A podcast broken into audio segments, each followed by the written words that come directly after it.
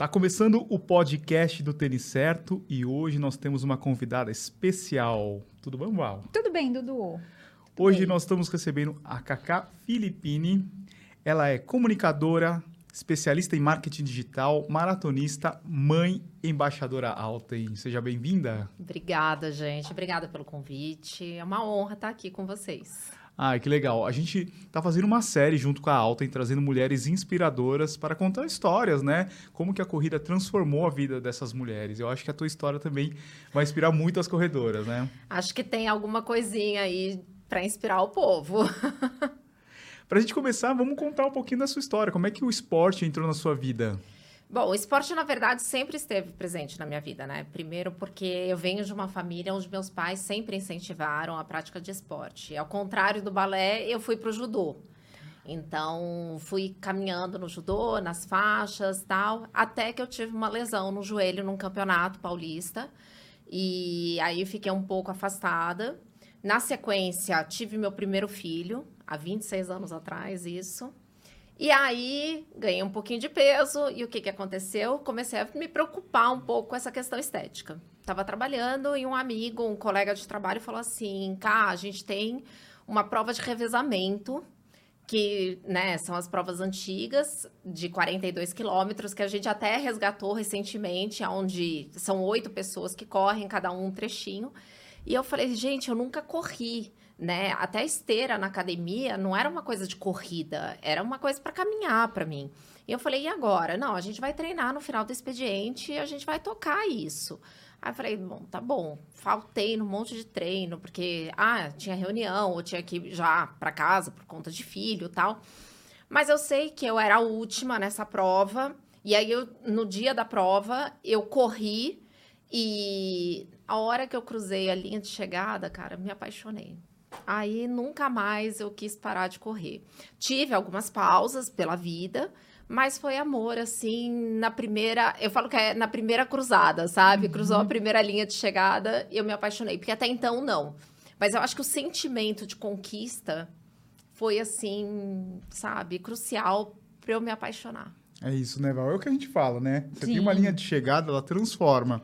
Às vezes a pessoa fala assim, ah, eu não estou conseguindo correr, mas quando você coloca uma, uma prova, uma linha de chegada, é, você tem um objetivo e depois que você cruza, você já fala assim, quando que é a próxima, né? Exatamente. E eu acho que a vida é muito feita de objetivos, Com certeza. Né? Então a gente precisa ter essa motivação, porque sair correndo só por correr, fazer alguma coisa só por fazer, eu acho que não leva a gente a lugar nenhum. Então eu acho que foi isso. Foi naquele momento que eu falei, nossa, eu consegui o que era para mim quatro e poucos quilômetros, que hoje para mim é super tranquilo, mas naquela época era difícil é, foi uma conquista, né? Foi uma uhum. realização. Isso foi quando? Qual, Nossa, 2002. 2002. 2002.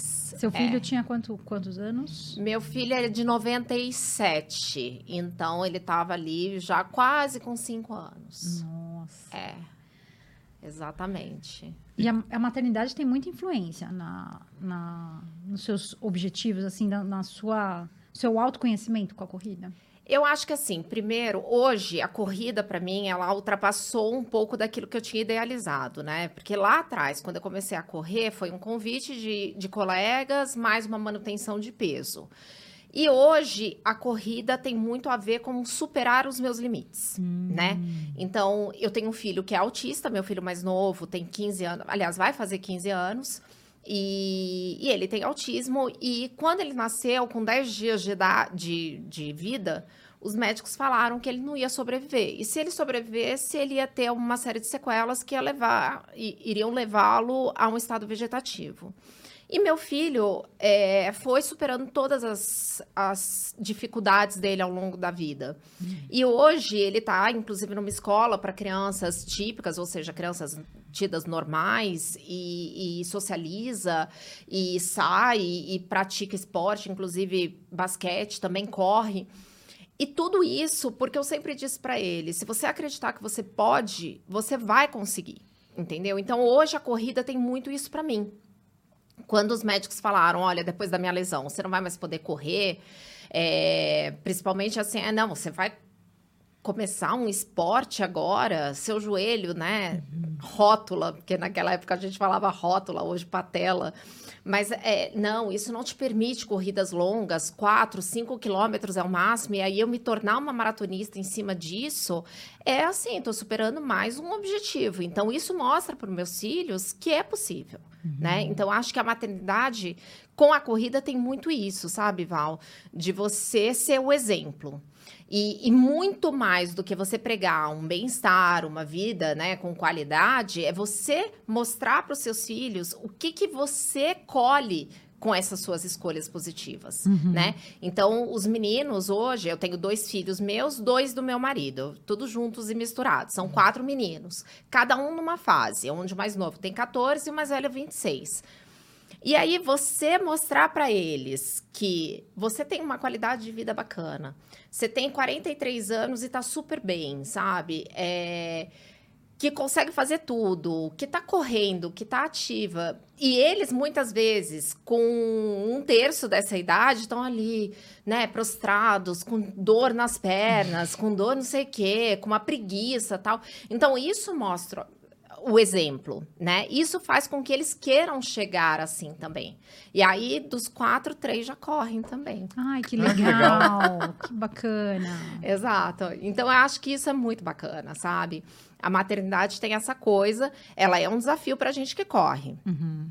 Principalmente porque a gente sabe, você tem ciclos pesados, né? Uhum. Principalmente próximos às maratonas. Eu invento uma série de coisas, deixo o meu treinador assim, é, pé da vida comigo.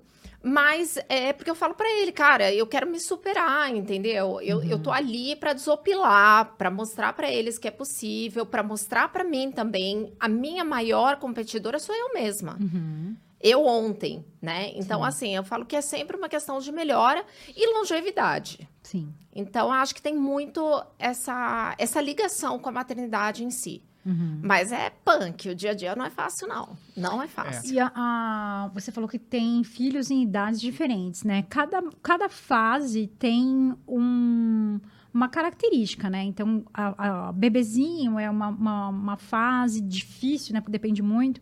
Depois cresce um pouco mais. Adolescência é uma outra fase muito difícil. A gente está nessa fase. É, a gente está nessa fase. É. Essa, é, de passar por isso. Você acha que é, o esporte, você falou que os três estão correndo, né? O esporte, né? E ver você praticando esporte, você acha que isso ajudou na passar por essa fase da adolescência de forma não sei se tranquilo, essa pergunta, né? É, Foi... Total, até entendo. É, na realidade, assim, o meu de 14, que é o autista, ele supera uma série de dificuldades dele de desenvolvimento através do esporte, né? Então a gente até brinca assim, ele faz basquete, eu falo para ele, filho, no basquete tem inúmeras posições. Você não precisa só marcar a cesta, uhum. acertar a cesta. Você tem inúmeras coisas que você pode fazer pelo, pela sua equipe. Uhum. Então faça, né?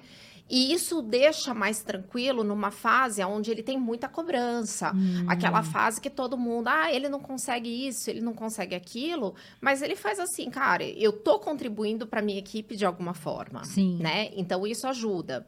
O meu de 26 começou a correr recentemente.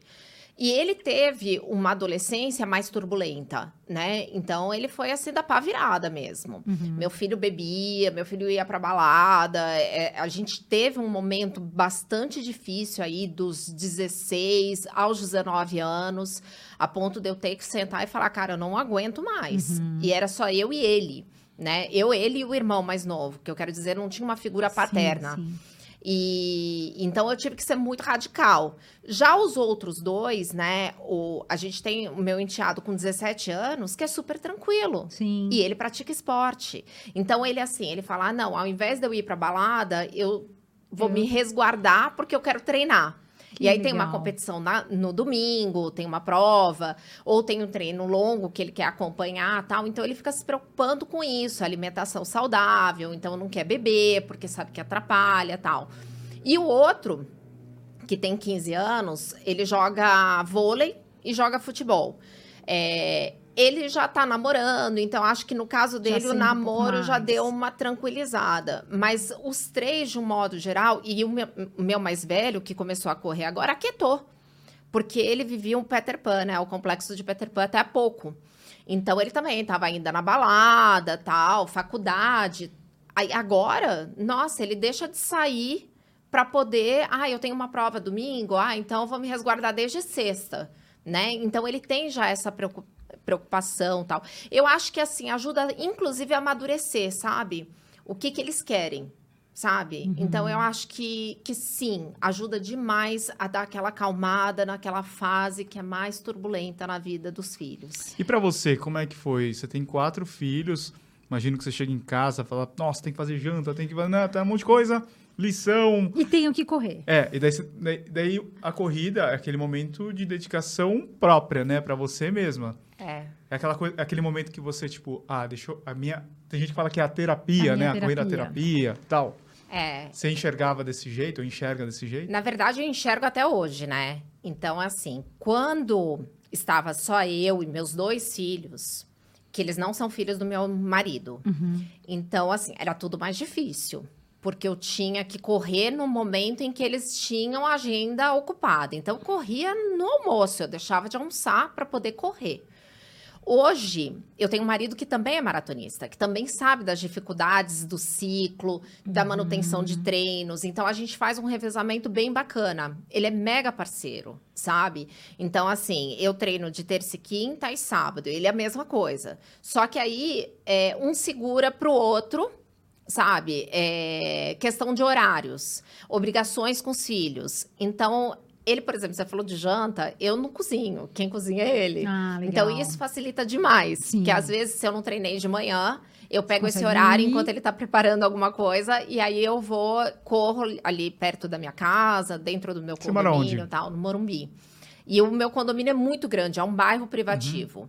Então a gente consegue. Tem gente que corre uma maratona ali dentro, né? Nossa, claro que assim, meio é, ratinho. Dando... Mas é, de fazer as ruas de cima do meu condomínio ida e volta, a gente já dá dois quilômetros e meio. Tá.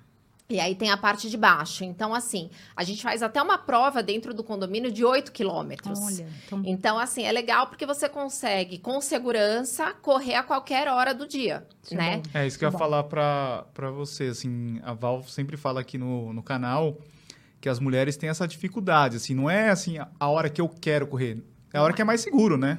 A hora é que é seguro hora... e a hora que eu posso. Exato, é isso que eu ia falar. A hora mais segura e a hora que pode. Porque às vezes, até dentro da hora mais segura, a mulher não se sente segura. É. E eu trago vários exemplos sempre sobre isso, sabe? Muitas vezes eu tô correndo, acontece muito quando eu tô num parque, vou correr num horário que não, não é o horário de pico. Aí você pega uma pessoa ali te acompanhando. Aí você fala, aí que, que é isso? E a gente tem mania de fazer caminhos alternativos para aumentar a quilometragem e tal. E aí, às vezes, eu falo, nossa, tem alguém atrás de mim. E aí eu percebo que a pessoa está atrás de mim. Ou olhares de funcionários, gente que está ali, sabe? Então, é meio complicado. Eu já cheguei a abordar, assim, gente do parque para falar, olha, aquela pessoa tá, tá vindo atrás. Aonde eu vou, ele vai e a pessoa se sentir assim descoberta e sair andando depois que eu parei alguém, sabe? Então a gente tem isso também. É impressionante, assim, você vê, às vezes eu tô com a Val, eu vejo, assim, que às vezes ela tá na minha frente, assim, você vê que o cara quer mexer, assim, com a, com a mulher, né?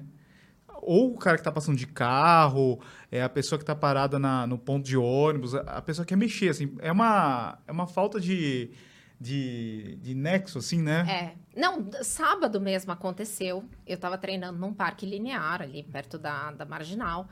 E eu gosto de ir lá, porque é no lado da minha casa. E aí tô correndo e eu decidi ir pro final ali, para perto da Interlagos, Santo Amaro, papapá, tal, que é uma área mais... É, é deserta, as, as, árvores ali, tem acho, uma construção no final. Exato. Aí estavam quatro caras correndo. E aí um deles mexeu comigo e todo mundo ficou mexendo. Aí eu falei, putz, sou eu contra quatro caras corredores, tá? Uhum. Então, assim, os caras estavam correndo, mexendo, e eles não tiveram pudor nenhum. É, inclusive, assim, usaram palavras que eu não vou repetir aqui porque dá vergonha, mas assim, extremamente invasivos, sabe? E aí nesse momento você fica assim, será que eu vou dar de louca que eu não escutei? Será que eu brigo, falo alguma coisa, grito aqui para ver se alguém faz alguma coisa? Será que eu volto? Será que eu vou embora?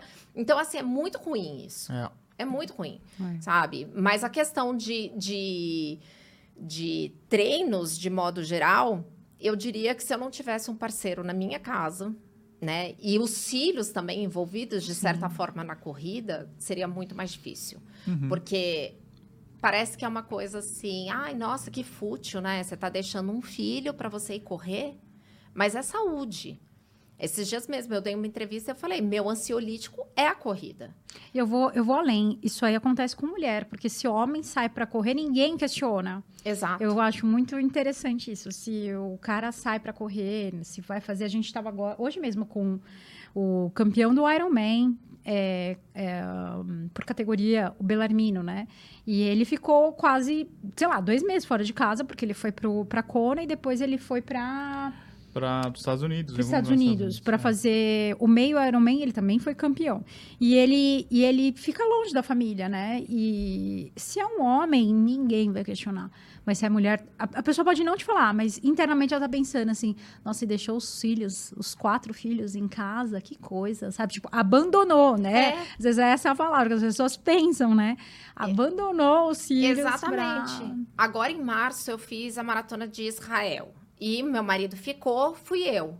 E aí muita gente fez assim, nossa, mas você vai sozinha? Como deixar assim? Você vai deixar seu marido, seus filhos? E eu fiz assim, uhum. vou, gente, tá tudo bem. É, é, uma, é uma coisa, coisa, acordada, entendeu? É muito novo isso é ainda a gente viu, na cabeça A gente pessoas. viu em Londres agora na maratona muitas mulheres sem o marido lá, né? Sim. Estavam viajando sem o tanto marido. Tanto as, a... nós encontramos até. E normal, uma... assim, tipo, porque antes a gente via muitos homens. Ah, Exato. Ah, juntaram os amigos e foram correr a maratona. Mas uhum. agora a gente vê as mulheres indo. Se unindo, se reformando grupos indo. Eu acho que isso é uma coisa muito natural, é muito. Perce... É, tem que perceber e tem que entender. E acho que aos poucos vai acontecendo das pessoas entenderem que não não tô abandonando ninguém, muito pelo contrário. Eu acho, ó, né? o nosso canal aqui é muito para inspirar as mulheres e para encorajar as mulheres a correr, né? Então, a gente sabe que tem todos esses problemas de segurança, o perigo de correr sozinha às 5 da manhã, mas por outro lado, eu acho que a gente tem que incentivar as mulheres a correrem juntas, como Sim. você falou, ter um companheiro para correr, porque isso daí É, às vezes o companheiro de repente vai fazer toda não, a diferença, não, né? Não te é, não te apoia muito no começo, mas a gente conhece histórias de, de ah, ele não me acompanhava é. muito no começo, mas ele viu que eu melhorei muito. E começou assim, a correr. É, e começou a correr e viu que eu melhorei como não só o físico, porque acho que o físico acompanha, né? Aquela coisa de emagrecimento. Sim. Isso aí vai.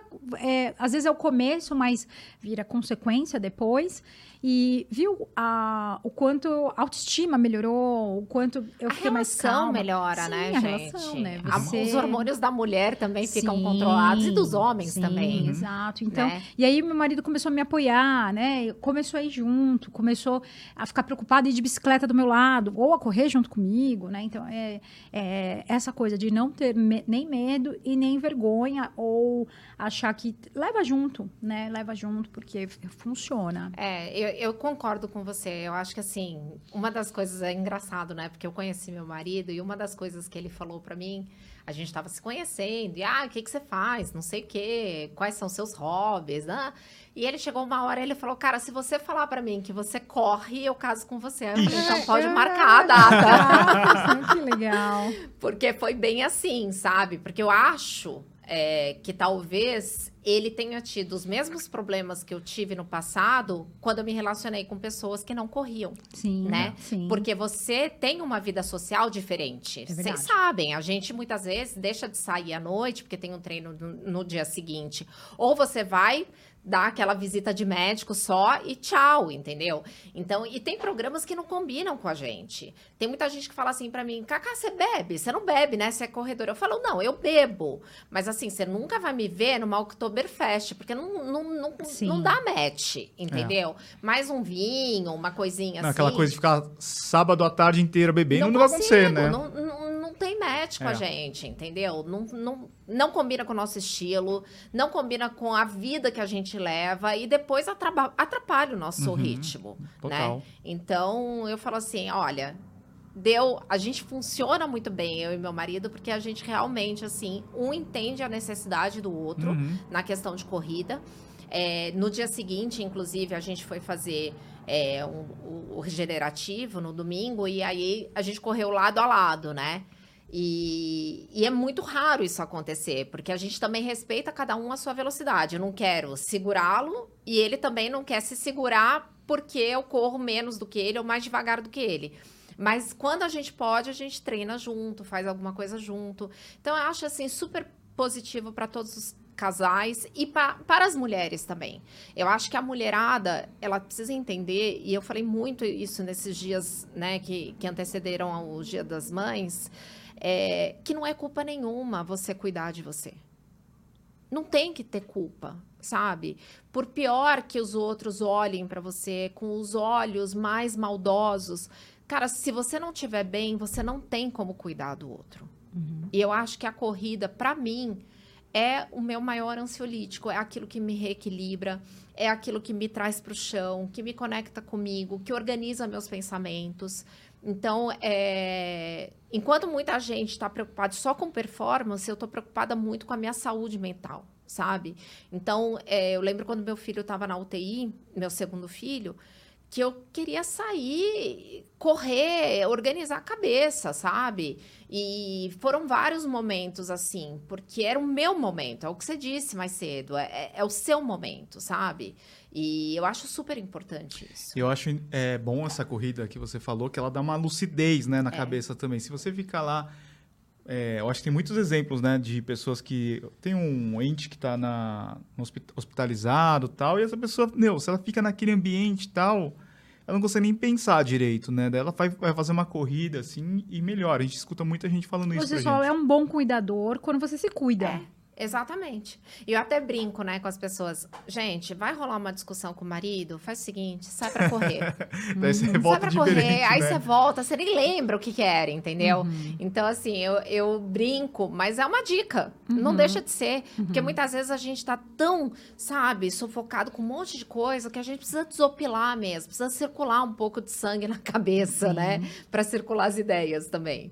Sim. Você teve um caso de Covid, né? Que durante a pandemia que, que te deu uns probleminhas, né? É, foram 219 dias com Covid. Nossa. É, eu assim, Você ficou é, hospitalizada? Eu fui pra UTI, eu tive uma trombose na perna direita.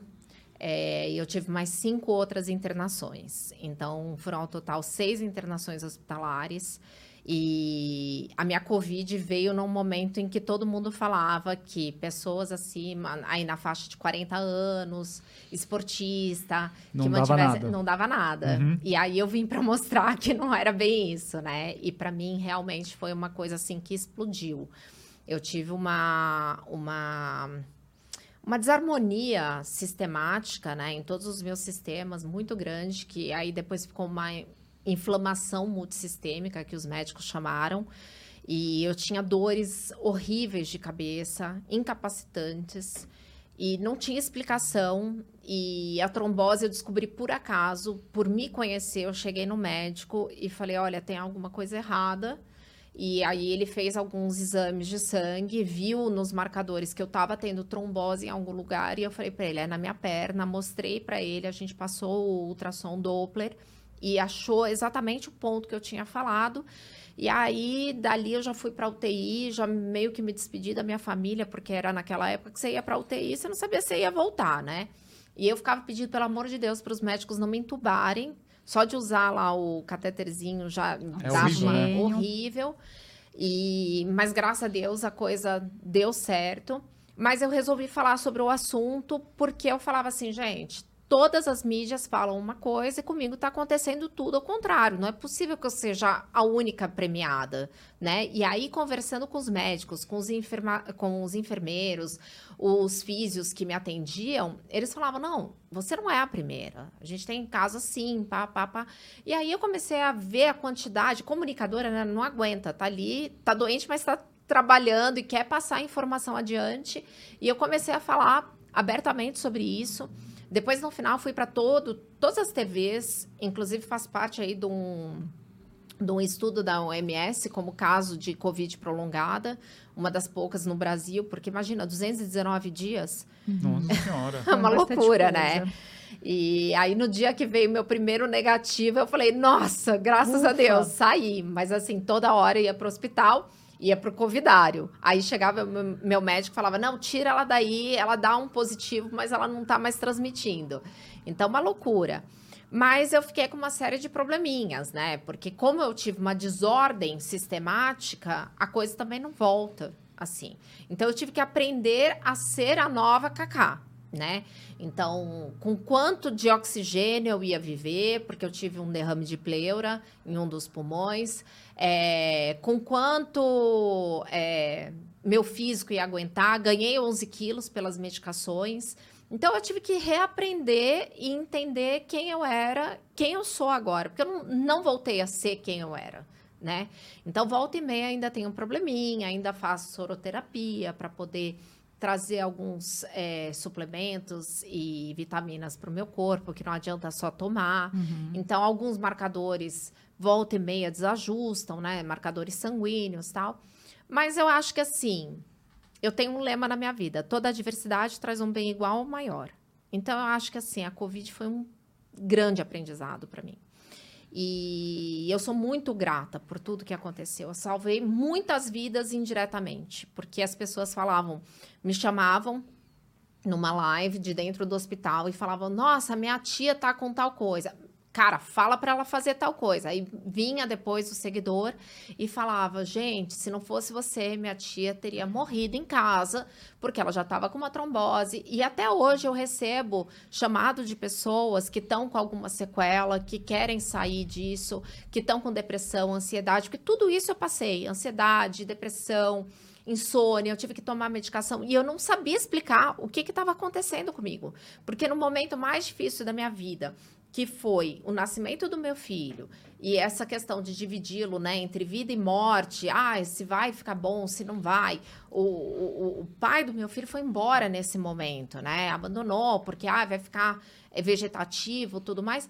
E aí foi o momento mais difícil da minha vida. E eu não deprimi. Eu não uhum. tive ansiedade. Eu poupei todas as, as minhas forças para estar com ele. E aí, de repente, depois que tudo passa, eu descubro que eu tô super ansiosa, que eu tava tendo crises do nada. Eu dormia, acordava e falava: Meu Deus, o que, que tá acontecendo? Sabe? Um aperto no coração, uma coisa, uma falta de ar, um, sabe? Que é assim, até difícil explicar porque não me pertence. Eu nunca tinha vivido algo nem parecido. Então, todos esses assuntos fizeram com que eu falasse sobre isso, né? Uhum. E me conectasse a pessoas que estavam precisando ouvir aquilo ali, que precisavam de ajuda. Então, eu acho que, de certa forma, eu acabei sendo um porta-voz. Dentro uhum. da minha diversidade, eu consegui ajudar muita gente.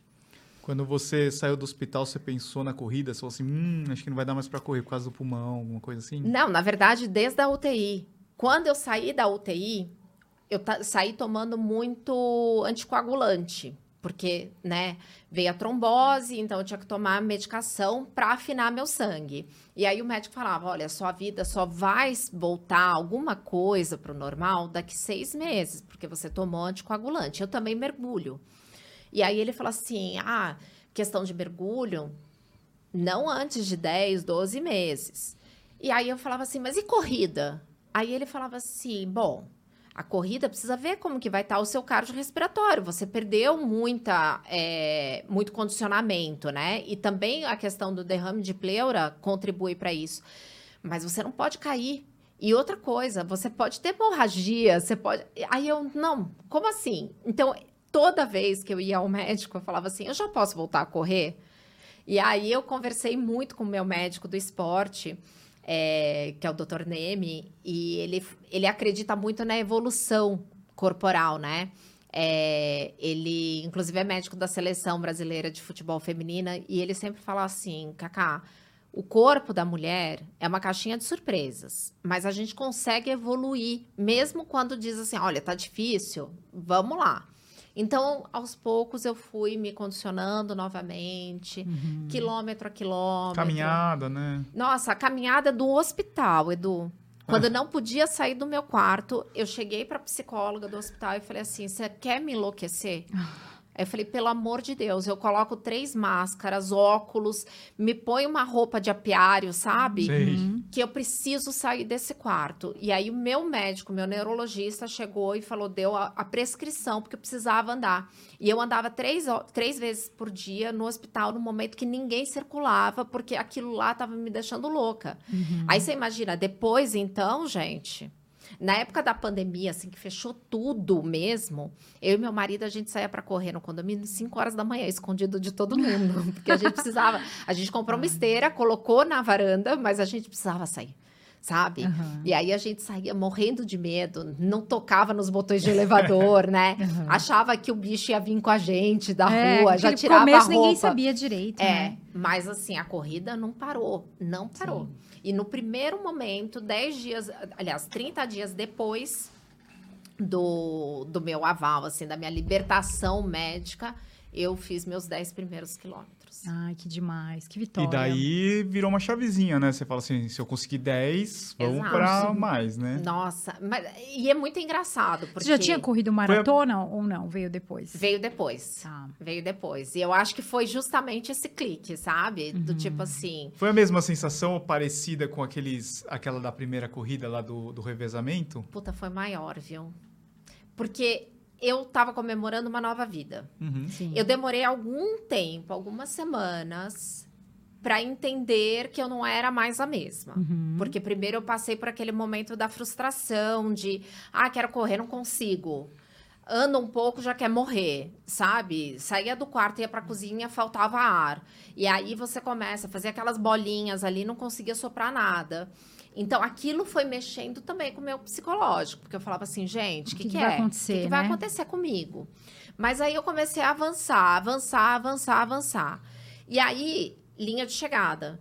Propus um projeto até para uma marca. Falei assim: olha, em 30 dias eu quero correr meus 10 quilômetros, mas eu preciso ter alguém, sabe? Uhum, tipo um compromisso, compromisso. além de, do meu mesmo.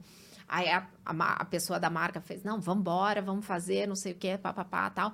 E eu não estava preocupada com o tempo, nada disso. Meus primeiros 10 quilômetros pós-Covid eu fiz em quase uma hora e meia. Mas eu fiz, entendeu? Então, assim, eu falei, cara, e nesse momento, eu, meu marido estava comigo, eu chorei, veio uma novela, né, um livro na, ah, de tá na viva, cabeça, né? De tá viva. tá viva. É, então eu acho Era uma que, outra assim, motivação. Uma né? outra motivação. Nova York, quando eu cruzei os 42 em novembro do ano passado, foi uma coisa assim, tipo, realização de um sonho, porque eu sempre tive o sonho de correr Nova York. E depois tudo que eu passei. Uhum. Porque foi um ano de treinamento que não foi fácil, não foi um ciclo normal. Uhum. Né? Então, assim, eu começava a treinar, eu tinha algum problema, tinha que reduzir tudo de novo, reajustar, parar, papapá, tal. E, e, eu ainda trazia comigo uma endometriose, um problema no útero, que eu retirei agora no início do ano. Então, assim, eu ainda tinha dores femininas para piorar a situação, menstruando a cada 10 dias. Nossa. Aí eu corria de preto inteira, porque assim, não dava, uhum. sabe? Era tanto fluxo, fluxo, que eu sempre terminava mal de cólica e toda ensanguentada. Mas estava uhum. ali, correndo falando também sobre esse assunto. Então, para mim, é, foi uma nova linha de, de chegada. E eu uhum. acho que cada nova linha traz algo novo, Sim. sabe? É algum desafio, é alguma coisa que marcou. É, sempre tem uma coisa especial. Se não for especial, se não me trouxer o bem-estar, não vale a pena, sabe? Uhum. Então eu acho que tem, tem muito disso. Sim. Você tem treinador? Alguém que te. Tenho, tenho. Marcos Paulo, que me treina. Ah, Marcos Paulo. É. Ele veio aqui. Foi o episódio da semana passada. Vixe, é, briga é. comigo, gente. Ah. Amo você, viu? Não briga comigo, não. Não briga comigo. Ele tá que não tá nem falando direito comigo, porque eu inventei três meias maratonas seguidas. E aí ele tá bravo comigo por isso. Mas assim, por outro lado, ele sabe que eu não sou kamikaze, né? Então, eu não que vou sair que nem uma louca. Eu vou tranquila, tal. Tem parte no comercial no meio também, né? Publi, essas coisas. Vou no meu ritmo. Mas ele fica doido comigo, né? Porque ele fala assim, Cacá, agora que tá tudo perfeito, você vai me inventar isso? E aí tem. Não é nesse tom que ele fala. Não, né? não, é, é tipo assim, porra, Cacá! Caralho, Cacá! que porra é essa? Exato. É assim, entendeu? E aí eu tô naquele momento que eu tô tentando reconquistá-lo.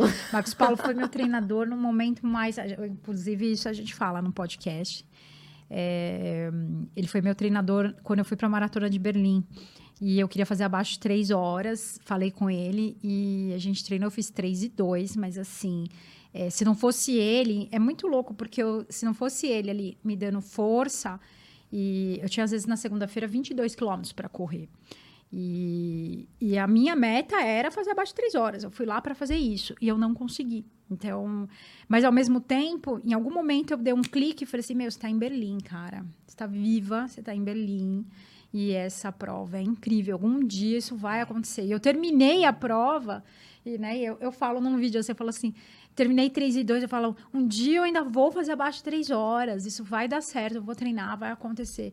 E aconteceu só o ano passado. Então, assim, às vezes não tem. É, é o que você falou, cada um tem que ter um objetivo. É, se você quer buscar performance, vai ser um jeito. Se você não quer buscar performance, vai ser de outro jeito. Tudo é corrida, tudo é linha de chegada e aquilo tem que ser para você algo importante. Tem que ser algo que signifique para você. Exato. E ele foi assim, a minha, a minha é, me guiou nesse processo, porque tinha dias que eu falava não, não vou conseguir. E eu, eu escutava ele falando exatamente. Ele falou assim: depois que. Tu vai lá, entrega, segunda-feira, 22 quilômetros. E eu falava assim: falei, não vai dar, eu não vou conseguir muita coisa. E aí ele falava, me liga depois. Esse me liga depois, parecia que eu ficava assim, você vai ter que ligar para ele, é. você tem que fazer. Exato. Ele é muito bom, ele realmente é muito bom. E sabe que essa coisa de não conseguir, né? Eu, eu tive, eu lembro muito bem, eu tive um treino que eu também surtei, eu tinha 28 para fazer naquele sábado. Chegou no sétimo quilômetro eu quebrei. Acontece. Eu assim, acontece. E eu falei assim, cara, eu tô há um mês e pouco da maratona. Como eu vou conseguir? Como que eu vou conseguir se eu não conseguir sete? Eu tenho que multiplicar isso aqui, eu não tô conseguindo, cara. É. E aí eu liguei para ele surtada, querendo chutar tudo, calma. Ele é Segunda-feira a gente conversa, é. entendeu? E aí eu chorando, ele, calma, olha o quanto você já veio, olha tudo que passou, taranã, tal. E uma coisa que é, ele me falou no dia da maratona, assim, um dia antes, é, cara, vai se divertir. O César também, o Cezinha, uhum. ele, ele chegou para mim e falou assim... São ótimos. Momentos antes, ele chegou para mim e falou assim, Cacá, não importa como você vai terminar. Meu, você está realizando um sonho. Sim. Você está aqui, você treinou meses para isso, sabe? Quantas pessoas não levantam nem a bunda da cadeira?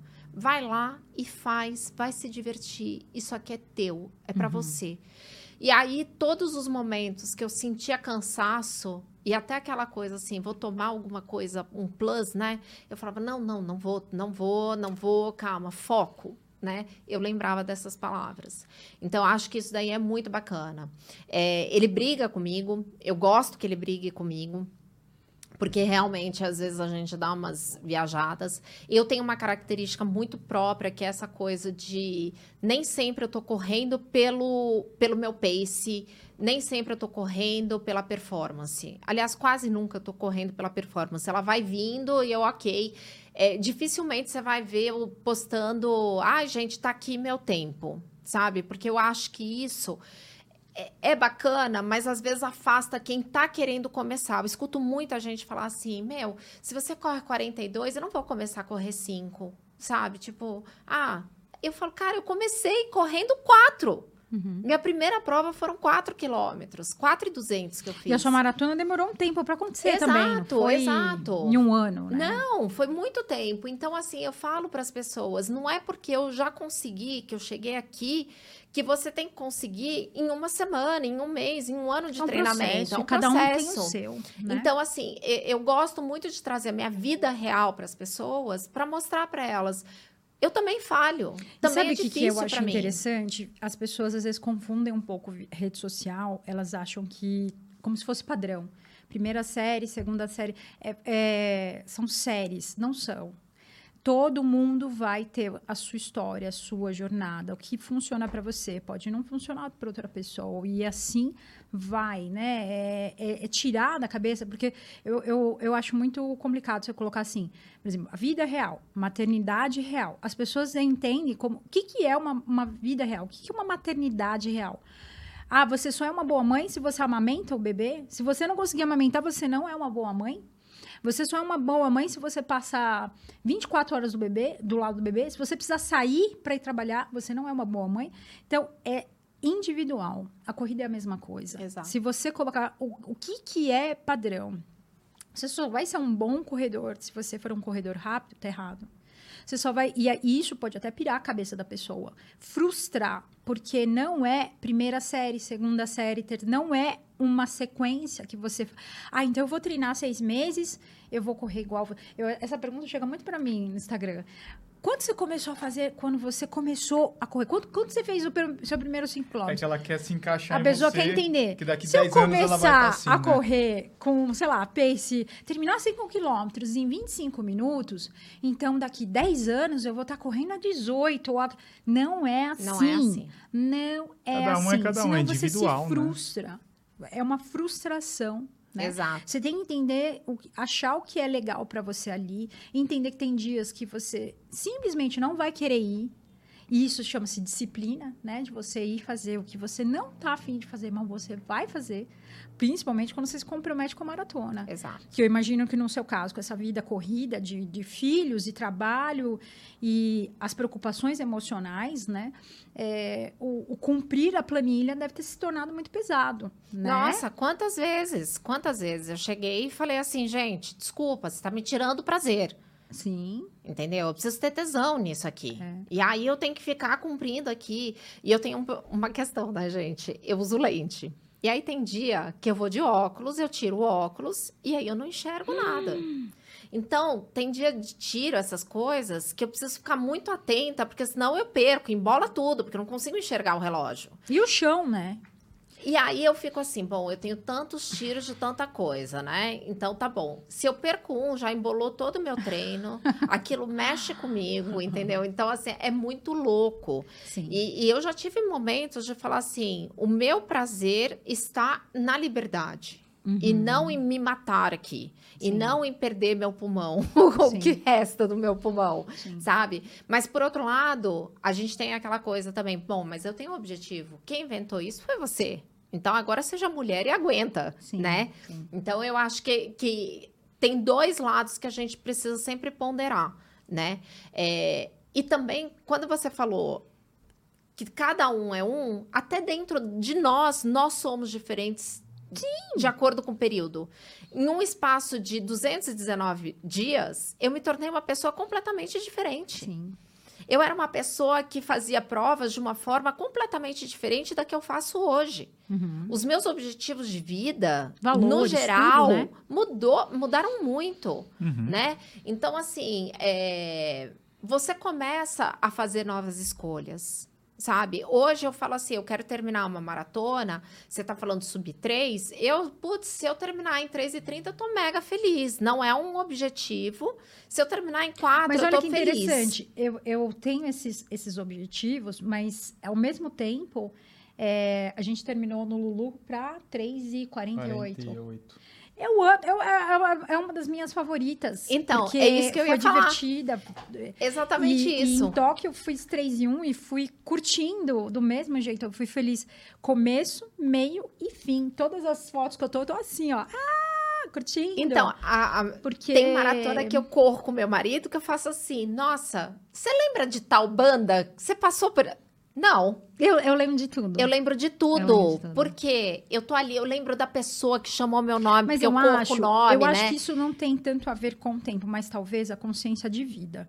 Porque você passou, é, eu, eu, eu entendo assim, Cacá, que eu aprendi isso entre encontrando a morte também, né? Um dia eu encontrei com a morte, eu senti a morte. E eu tenho até tatuado aqui, your time is limited. Então eu sei que o meu tempo vai acabar. Quando você tem essa noção de que existe começo, meio e fim, você começa a viver, não é mais um dia, é menos um. É. Então você começa a viver tudo entendendo que nunca mais esse dia vai se repetir. Então, se você está numa prova, numa corrida, abre teu olho. Vê, vê pessoas, sente o cheiro, é, olha o que está acontecendo ao teu redor, porque esse dia nunca mais vai acontecer. Exato. Por mais que você fale assim, ah, mas eu, um dia eu vou correr de novo essa prova mas não é mais o mesmo dia. Não é mais Mudou o mesmo dia. Mudou tudo. Exato. Então, quando você fala assim, seis meses, até assim, por exemplo, a pessoa fala, ah, mas você fez uma maratona abaixo de três horas. É, é, quando eu vou correr de novo, talvez as pessoas esperam isso. Eu já não espero mais. Porque eu não sou mais aquela pessoa de um ano atrás. Eu não sou. Eu uhum. mudei. Eu, todos os dias. São mudanças. E quando as pessoas entendem isso, aí a cabeça dela explode porque ela começa a viver tudo de forma muito intensa e tudo é mágico. É. Você para de se limitar. Você vai num trabalho, é, você vê poss possibilidades infinitas. Você vai num. É, até mesmo assim, tudo vira possibilidades infinitas, Uhum. né? Tudo vira mágico, tudo é, é- te encanta. Você olha com outros olhares, né? E, e eu acho que isso é quando você encontra o propósito. Que você pode acontecer quando a pessoa. Eu conheço pessoas que nasceram com essa, essa visão. Eu conheço pessoas que chegam aos 70 e entendem essa visão Uhum. né? Então, é, a gente até brinca, né? Que eu acho que acontece mais ou menos lá depois dos 30, para a maioria das pessoas. O que é bom, porque resta tempo para viver intensamente, né? Quando você fica preso nesses, até no que você comentou, né? De do que as pessoas vão falar, não tô nem aí. Pode falar o que você quiser. É, então, Tem eu- sua eu opi- sou muito Você tem assim. sua opinião. Pá, Obrigado. Eu, eu, na verdade, quando eu falo do- das pessoas, é muito assim: é, o que, que eu vou contribuir positivamente para a pessoa, Sim. né? Então, quando eu falava, quando eu aparecia para todo mundo ali é, mal, não era para mostrar a Cacá mal, mas sim para mostrar: olha, eu também fico mal. Frágil e vulnerável. né? É, a maravilhosa que vocês viram há um mês atrás, viajando, porque foi bem assim. Eu terminei de via uma viagem, na sequência eu fiquei mal. Então, era um contraste muito grande, né? Então, eu falava assim: esquece aquela pessoa. Aquela pessoa tá em algum lugar. Nesse momento, ela vai ficar ali quietinha. Essa, esse momento é outro, sabe? A, a corrida, para mim, tem muito isso. Eu falo para as pessoas: gente, hoje não rolou. Mas hoje eu já não sofro porque não rolou. Sim. Isso Né? traz. é, Isso, inclusive, as pessoas se conectam muito mais, porque é, é, é verdade. Uhum. É o real. isso. E todo mundo tem. Quem, Exato. quem fala que não tem, é, não é verdade. Não é verdade. Ela tá querendo encobrir alguma coisa, É. né? Então, eu acho que isso me encanta muito, sabe? No, no comunicar. Em comunicar a verdade. E não Sim. simplesmente, ah, vou dar um check, tá pago. Eu falo, até brinco, né? Que às vezes eu posto tá pago. Não é para mostrar para os outros. É principalmente para mim. Porque é no dia que eu não queria ir. Sim. É, Né? a disciplina é isso. E A aí eu faço muitas vezes as coisas que eu não gosto para fazer aquilo que eu gosto. Então tem dia que, cara, eu não gosto de musculação, mas eu hoje de manhã eu tava lá Uhum. com a minha personal fazendo tal, ah, com dor na perna, sabe? Dor no glúteo, porque a gente mudou o treino. Podia ficar em casa? Podia. Frio pra caramba, 10 graus, mas tava lá na academia com Sim, ela, sim. entendeu? Saí de lá uma outra pessoa, bem melhor, me sentindo muito mais disposta, tal. Mas fui fazer o que eu não gosto pra fazer aquilo que eu gosto. Depois do treino, ninguém fica arrependido, né? Não, e é assim com a você, corrida. Só se você. Só Você se às vezes se não for. arrepende, você É, fica verdade. cansado. Não, eu acho que a corrida tem aquela coisa, não sei se pra vocês, mas às vezes eu tô assim, né, tô correndo, e aí eu fico assim, cara, por que, que eu tô inventando isso? Principalmente nos longões, né? Sim, aí eu fico senhora. assim, nossa, duas horas hoje, putz grilo, o É, que que eu é, inventei? Aí quando você faz uma meia maratona, você faz assim, por que, que eu não faço só meia maratona? Uhum. Né? Que é tão gostoso, Aham. a coisa flui tanto, tal. Mas não, terminou a maratona, qual vai ser a próxima? É. Então, assim, eu já tenho mara- maratona para 24. Tipo, doida. Você ainda tá em 23, você nem fez a de 23 ainda. Vamos para 24 depois, né? Não, mas a pessoa tá assim, já contando. 25 vai ser qual, 26 vai ser qual. Mas isso é bom porque são linhas de chegada. Você Sim. tem que chegar bem lá, É. né? Então, de alguma forma, você vai se organizar. E eu acho que a maratona é o que desafia mais. Meia, você sabe o que você vai fazer. 10 também. Então, o que vai te levantar é a maratona. Você vai falar, não, essa daqui, se eu não treinar, hum, vai dar ruim. É. Eu tenho que ir, porque senão você vai quebrar no meio. E, meu, não tem coisa pior do que você quebrar. que- depois dos 30, eu falo que a maratona começa nos 30. Depois dos 30, é natural. Você, em algum momento, você, você vai ter uma queda. É normal, é fisiológico. Mas você quebrar no 13, ali é duro. Ali, você, quebrou no 13, você fala, putz, cara, você vai passar Não, no 26. a prova inteira sofrendo. No 26. É. No 13, eu tô- você tá começando, imagina no 26, né? Não dá. E acontece, então é, eu acho que esse preparo ele tem que acontecer. A única coisa que eu- eu fiz a minha primeira maratona em cinco meses. Eu não, não é, recomendo a ninguém, ninguém, sabe? Não façam o que eu fiz. E, e é ter essa noção de que é legal treinar, né? Legal você fazer esse É. preparo. Eu acho que é importante manter os treinos, é super importante, mesmo que às vezes eu escape de alguns treinos. Sim. Entendeu? Sim. Mas Kaká, como que é a, a sua relação com a Alten? Como que...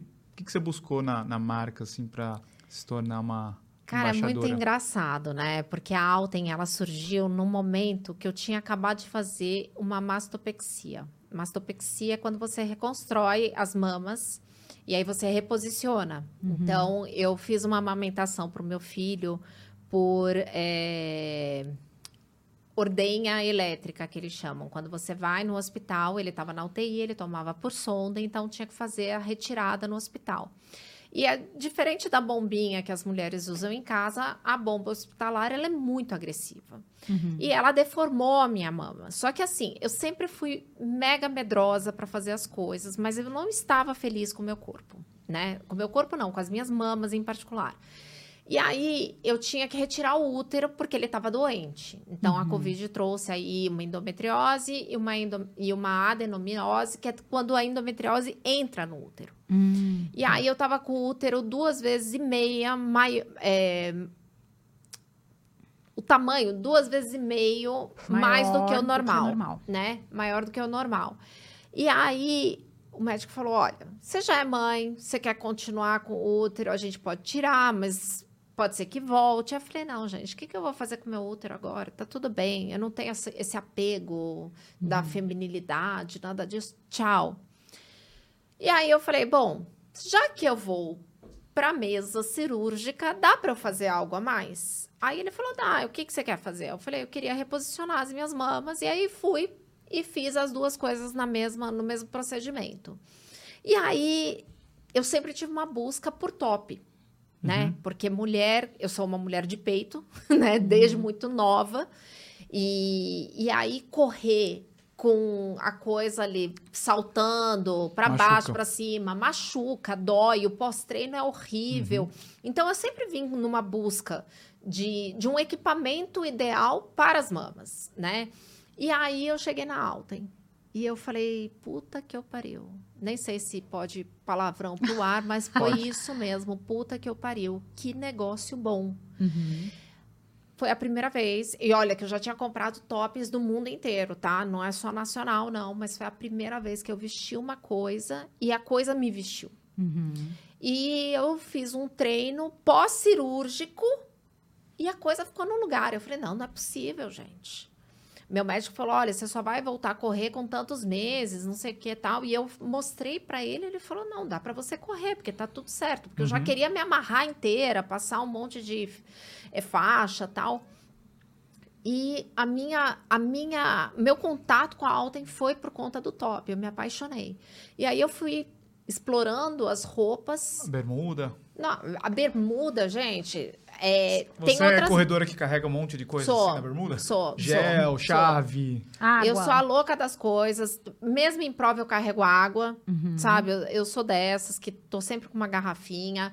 Uso o celular no bolso. Tem Uhum. gente que né, é todo desprendida. Eu não. Uso um monte de coisa. Tô sempre experimentando as parafernálias, né? De, ah, vamos colocar um intratreino. Uma barrinha. Uma cápsula, uma barrinha. Às vezes eu sinto fome, então tem uma bananinha. Uhum. É assim, se virar de Um ponta piquenique. cabeça, cai de tudo ali. É. Né? Então, assim, a chave às vezes fica no pneu. Nossa. Entendeu? A Mas chave a chave do carro fica no pneu. Mas o resto vai comigo. Legal. E, e aí você tem bolso em top, você tem bolso em bermuda. E, e, cara, uma série de, de itens funcionais. Sim. Então, assim, correr com equipamento certo te tira um monte de coisa. Porque eu usava aqueles cintos para carregar as coisas. Claro que numa maratona eu ainda uso cinto, porque a gente tem uma quantidade de gel muito maior e aí também fica meio desconfortável. Você vai puxar um, cai tudo, né? Então, assim, eu meio que organizo. Ah, bolso 1 um é para tal momento, bolso 2, bolso 3 tal. Mas, assim, para manter os meus treinos hoje, uma, uma meia maratona, não tem igual. Não tem igual. Não me aperta apesar de ser de compressão, Sim. né? Não é aquela coisa que você tira e fica esmaga. três dias Mas é que tem que depois ter a marcado. compressão para não gerar atrito também, né? E tem, Exatamente. aqui, aqui tem um- uma proteção no ombro, né? Isso, você tem uma espuminha É. que ajuda também. Então, assim, eu que sempre tive é, mamas grandes, eu às vezes terminava a corrida, eu tinha que arrancar o top logo, sabe? Porque eu sentia aquela dor na cervical, no É. trapézio, aquela, aquele esmagamento. E hoje não é assim. Às vezes eu termino o treino e aí vou no mercado, vou fazer alguma coisa ainda com a roupa. Uhum. Meio suadinha, né, tal, mas enfim, toco minha vida sem aquela coisa, me arranca isso logo, É. sabe? Então, acho que isso faz uma diferença é, gritante. E aí eu falei e, deu uma conexão e eu falei, como Legal. não propagar isso, sabe? Muito mais do que é, uma questão comercial, é uma questão de realmente acreditar nos produtos, porque eu uso no meu dia a dia mesmo. Uhum. E é muito engraçado que os tops em si, com uma compressão mais leve, acabaram virando os meus sutiãs. Uhum. Entendeu? Então, assim, é, é muito comum você me enxergar, encontrar comigo e eu estar com um top embaixo, porque eu falo assim: ah, esse daqui eu me sinto deixa bem, me deixa confortável, não fica com aquela coisa de, nossa, é um ara- araminho que tá doendo. Ou o efeito panetone, né? Porque tem umas roupas de compressão que a gente parece o bichinho do Michelin, que você fica cheio Nossa, de. é. Esteticamente ficou horrível. né? Nossa, eu comprei uma bermuda uma vez que eu falei, gente, que, que é isso? Pelo amor de Deus, entendeu? Eu quis correr Quem fez isso não daquilo ali. testou numa Às vezes- mulher. Exato. Não, às vezes a gente tá na praia, assim, a gente vê uma, mulher, uma moça correndo, assim, a gente fala, nossa, essa moça deve estar sofrendo demais. E depois ela vai falar assim, não, eu não gosto de correr. Lógico, você tá correndo com o equipamento errado, né? Nossa, Edu, eu falo isso direto, sabe? É, principalmente a gente que passa a ter esse olhar, que eu vejo a mulherada que vai correndo, parece que o peito tá batendo aqui, né? É porque aqueles... É é um top que, É eles, um que você top. compra, assim, sem... Não é pra corrida, né? Exato, e não sabe como isso prejudica. Não é uma Nossa, questão é. estética, é uma questão realmente de saúde. Sim. Porque isso acarreta uma série de problemas. Uhum. E muitas mulheres têm dores depois, né, desconforto, que realmente não associa ao que ela estava Uhum, vestindo, mas sim à prática esportiva. E não, gente, correr não dá dor assim, sabe? Não nessas partes, não Uhum. tem que dar dor. Ou te deixar assada. Exato, assada. É, a questão de assado, né? é, a gente corre e joga água e não sei Uhum. o quê. Papapá, corri uma prova agora em Bonito, fiz 16 quilômetros. Senhor, 30 graus terminou. Pelo amor de Deus. É. E eu jogava tanta água e eu falando assim: hoje a coisa vai. Vou assar. E não assei. Uhum. Entendeu? Pelo contrário, terminei confortável, com a roupa muito confortável, sabe? Então, assim, é, eu acho que é um conforto 360. Uhum. Eu acho que corredor não tem que se preocupar com nada além da corrida, sabe? A alimentação, claro, mas Sim. assim, equipamento é que nem tênis, gente. Sim. Se você usa um- o A e deixa de usar o B, você fala assim: nossa, eu já ganhei aqui, já reduzi meu, meu pace, né? Uhum. Só de trocar o tênis. Eu reparo isso. Tem tênis que eu falo assim: não, hoje eu vou com esse. Porque hoje eu tenho longo, eu tô mais cansada, eu vou com esse que me cansa menos. E a roupa é assim. Tanto que eu falo, não é roupa, é equipamento. Sabe? Que nem quem usa bike, vai trocando a bike, não sei o quê, o assento tal. Cara, a bermuda certa, o top certo, levam a gente muito mais longe. Com certeza. Sem dúvida. Vamos para o nosso ping-pong, Val. Vamos para o nosso ping-pong. Ping-pong, aquelas respostas rápidas e diretas. Uhul! Vamos lá. Prova ou corrida inesquecível? Nova York. Ah, essa Ah. eu- é a minha favorita. A da Val não é. A minha não. É Londres pra É. Londres. Minha favorita é Nova York. Nova York. É dúvida. difícil, né? Posso É te dureza. falar uma coisa? Eu acho que eu tava tão feliz. Todo mundo falando, nossa, porque vai ser muito difícil, eu não sei o que, papapá. Cara, eu, é, eu fiz em 4h37, tudo bem, não é uau, que time, mas assim, é, no dia seguinte eu tava andando, na noite mesmo eu tava andando já. É. É, já fui embora pro hotel andando, desci 12 quadras. Então, Ou assim, seja, foi gostosa, foi gostosa, foi sabe? Foi divertida. Eu me lembro de cada instante energia, dessa né, da prova. É uma Não, coisa é assim- incrível, uma prova incrível. É, por isso que eu acho que ela é a memorável, assim, sabe? Se você não fosse corredora, o que, que você seria? Vixe, Ah, talvez judoca. É. É, porque eu comecei É, no judô, é. né? Então acho que eu teria continuado no judô. Antes da prova, eu como três pontinhos, Puta que eu pariu. Bisnaguinha. Ah, que legal. Bisnaguinha. sem nada. Não, eu Boa. tomo meu pré-treino, mas eu como duas bisnaguinhas sem Ai, nada. delícia, bisnaguinha. Nossa, e Hum. aí tem, tem médicos que falam, não, mas eu falo, cara, eu preciso. energia. É energia. É açúcar, né? Então é, é energia. muito comum eu sair com meu pré-treino e duas bisnaguinhas na mão. Boa. E depois da prova, o que, que você come? Bom, primeiro é o que tem ali, né? Tá lá, a, né? ba- a banana, banana. a maçã, o que tiverem distribuindo e o meu pós-treino.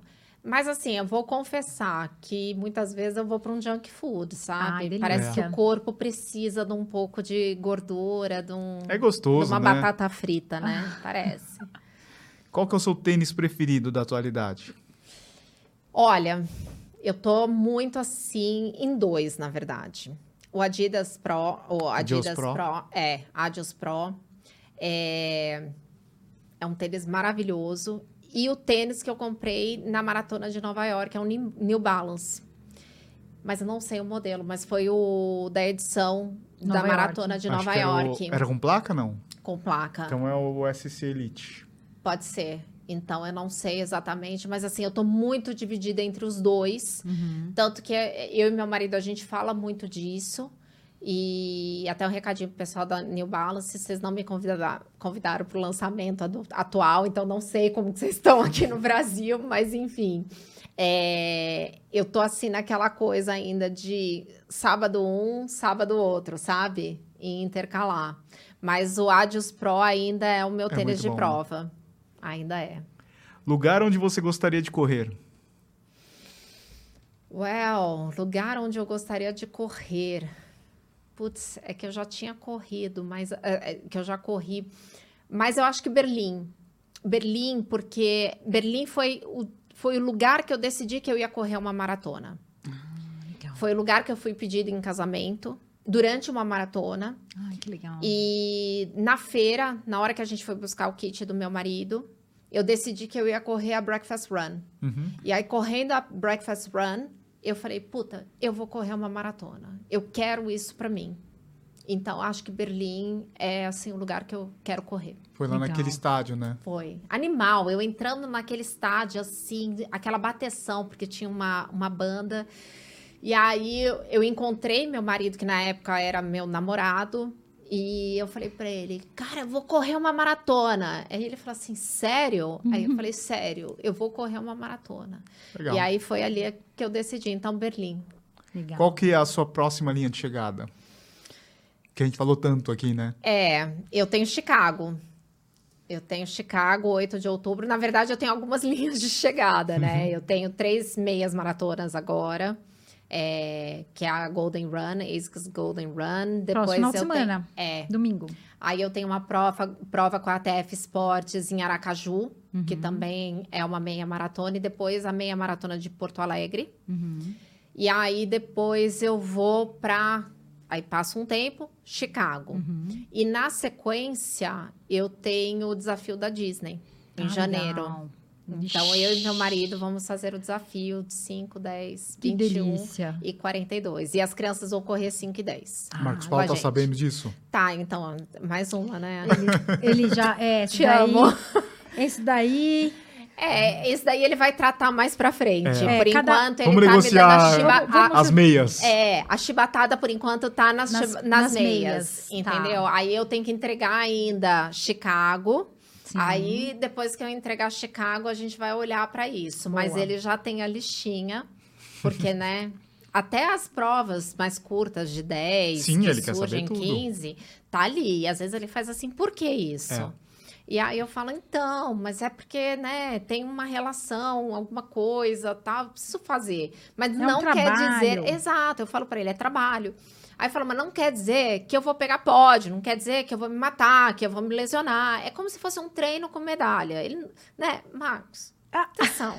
treino com medalha. Ai, que da E hora. Cacá, pra gente fechar, qual que é o recado que você dá pras mulheres e mães, a gente tá no mês das mães, que você poderia dar pra elas que estão pensando em correr ou co- começaram a correr e pararam de correr? Tem muitas mulheres que param de correr.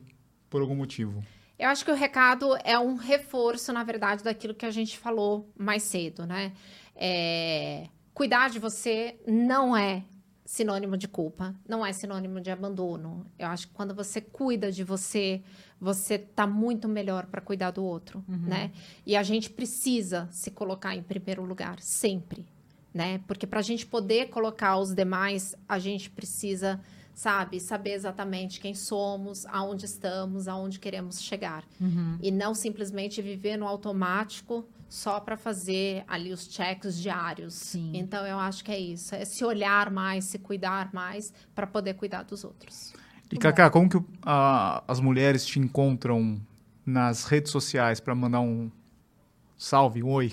Arroba Cacá Filipine, C-A-C-A Filipine, F-I-L-I-P-P-I-N-I. Então, Cacá Filipine é uma ruiva com dois P's. Entendeu? Tá ali dois P's, tudo I. E também na hashtag Nosso Corre, na hashtag Escapes, porque também é uma coisa que eu falo que a gente precisa escapar, às vezes, da rotina. Então é facinho. Muito legal. Muito bom. Muito legal o papo, gostei. Muito bom. E pessoal, ó, tem um recado aqui da Alten, para quem quiser comprar lá no site da Alten, 10% de desconto. Cupom TC10 aproveita aí para você comprar o seu top, né? Que vale muito a pena, Opa. bermudas, tem muitas coisas legais. E eu soube que vão ter alguns lançamentos no mês de junho. Muito bom. Que é muito bacana e logo logo a gente vai falar aqui. E também, pessoal, vou convidar vocês para assistirem os outros episódios especiais que a gente fez junto com a Alten. Tem a Vanessa, que é da Alten. Tem o Christopher, que ele é o, o fundador da Alten. Tem a Thaisa Leal e a Kelly Deluca. E tem mais episódios por vir. Muito legal. E se inscrevam aqui no nosso canal, compartilhem esse podcast. Todas as sextas-feiras nós estamos tanto no YouTube quanto no Spotify a partir das 19 horas e sigam a gente no Spotify. Muito obrigado, obrigado Cacá, obrigado Val. Eu que agradeço. Até a próxima. Obrigada. Abraço a todos. Até. Certo.